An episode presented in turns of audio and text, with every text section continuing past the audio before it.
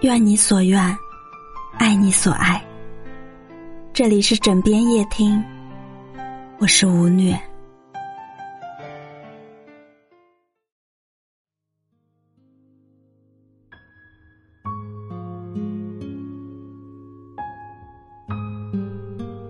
如果皮囊难以修复，我愿意用思想去填满它。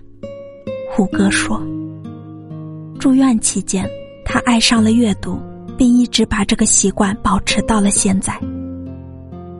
美貌是会随岁月的流逝而慢慢消失的，气质却是永存的。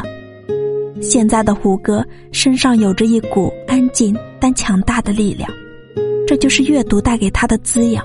读书多的人。”真的会越来越可怕，就像有句话说的：“我害怕阅读的人，当他们阅读时，脸就藏匿在书后面，书一放下，就以贵族王者的形象在我面前闪耀。”那时的胡歌一口气读了余华的《许三观卖血记》，活着，看完了季羡林的《留德十年》，还读了黄磊给他推荐的博洋大师的书，易中天老师的。百家讲坛，这些书成了他黑暗时光的精神寄托，也为他的生命增加了厚度。阅读的习惯一直伴随着他。康复期间，他把心路历程写进了《幸福的拾荒者》。他写道：“我想要在拾荒的旅程中找回自己，却无意中得到了一个重新审视自己的机会。重塑的同时，也在不断颠覆。”人很多时候都在惯性中生活，没有办法，也没有愿望去真正认识自己。车祸把我撞离了原本的轨道，让我能够以最真实的状态去寻找新的动力和方向。他把这本书的所有收入全给了车祸离世的同事张冕的父母，并以张冕的名义捐赠了三十所希望小学。术后的伤疤。对一个年轻演员的打击是很难想象的。在很长一段时间里，他都对自己不接受、不自信。刚复出的时候，他通过戴黑框眼镜遮住自己眼睛上的伤痕，甚至一连三年拍戏造型都做刘海。那段时间，他变得自卑、敏感、脆弱，甚至害怕出门，害怕见人。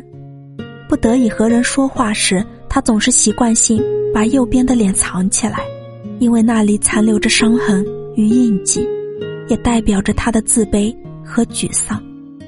就这样，他关掉了朋友圈，暂别了演艺圈，尝试将自己的生活调整到静音模式。于是，从痛苦到释怀，到失望，到看开，有过颓丧，有过挣扎。有过放弃，有过堕落，终于凤凰盘涅，浴火重生。拍摄电视剧《轩辕剑之天之痕》的时候，很多粉丝在微博下面评论：“虎哥眼角的伤痕真的很明显，他的仙气是彻底随车祸烟消云散了。”胡歌听了没有生气，反而调侃说：“既然是天之痕了。”肯定得有条上天恩赐的印痕吧。朗读者里，董卿问他：“二零零六年八月二十九日发生的那件事情，你还愿意去回忆吗？”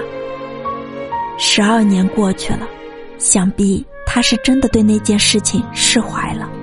这时的他已经能很坦然的回答：“说实话，我有一个阶段是特别不愿意去提及那段事情。”因为那个车祸，我身上背负了太多的光环，大家都说我勇敢的从这个车祸中走出来，给了我很多溢美之词。